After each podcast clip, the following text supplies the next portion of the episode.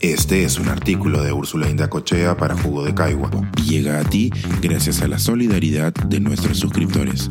Si aún no te has suscrito, puedes hacerlo en www.jugodecaigua.pe. Ahora puedes suscribirte desde 12 soles al mes. Tres antecedentes para defender la Junta Nacional de Justicia.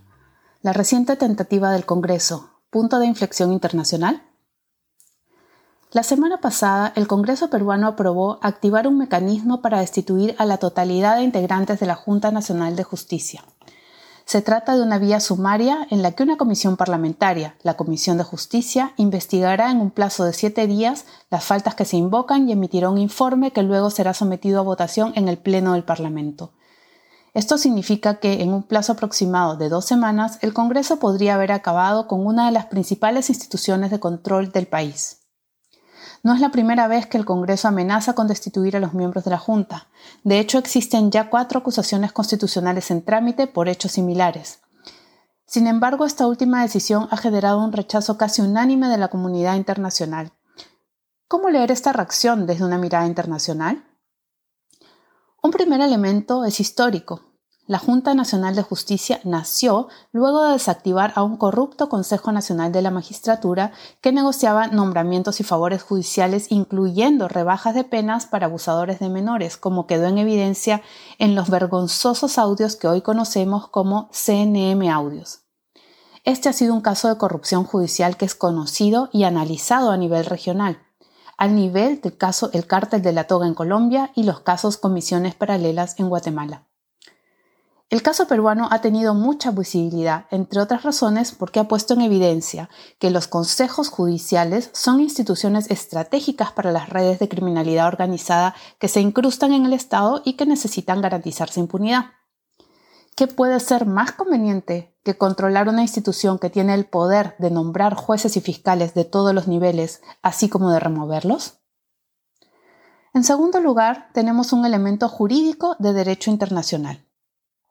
Existen en la región varios casos de destituciones masivas de altas autoridades judiciales que han terminado en condenas en tribunales internacionales por violación de la independencia judicial.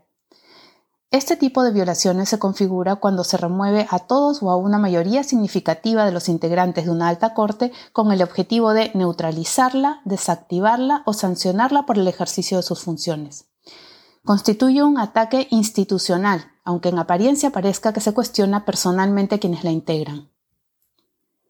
Desde el caso Tribunal Constitucional contra Perú, referido a la destitución de tres magistrados constitucionales durante el gobierno de Alberto Fujimori en 1997, pasando por los casos Camba Campos y Quintana Coello contra Ecuador sobre la remoción de magistrados del Tribunal Constitucional y la Corte Suprema de Justicia ecuatorianos, la Corte Interamericana ha desarrollado una jurisprudencia robusta sobre juicios políticos contra altas autoridades de justicia y ha terminado condenando a los estados por removerlas sin un debido proceso y como represalia por las sentencias o decisiones que adoptaron.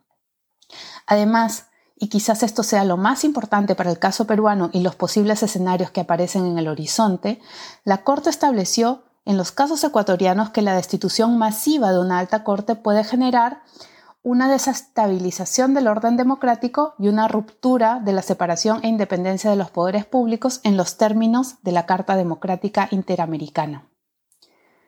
Otras destituciones masivas de altas cortes latinoamericanas han ocurrido más recientemente. En 2014 se produjo la destitución de cuatro magistrados de la Sala de lo Constitucional de la Corte Suprema en Honduras y este caso está a punto de ser resuelto por la Corte Interamericana en el caso Gutiérrez Navas y otros contra Honduras.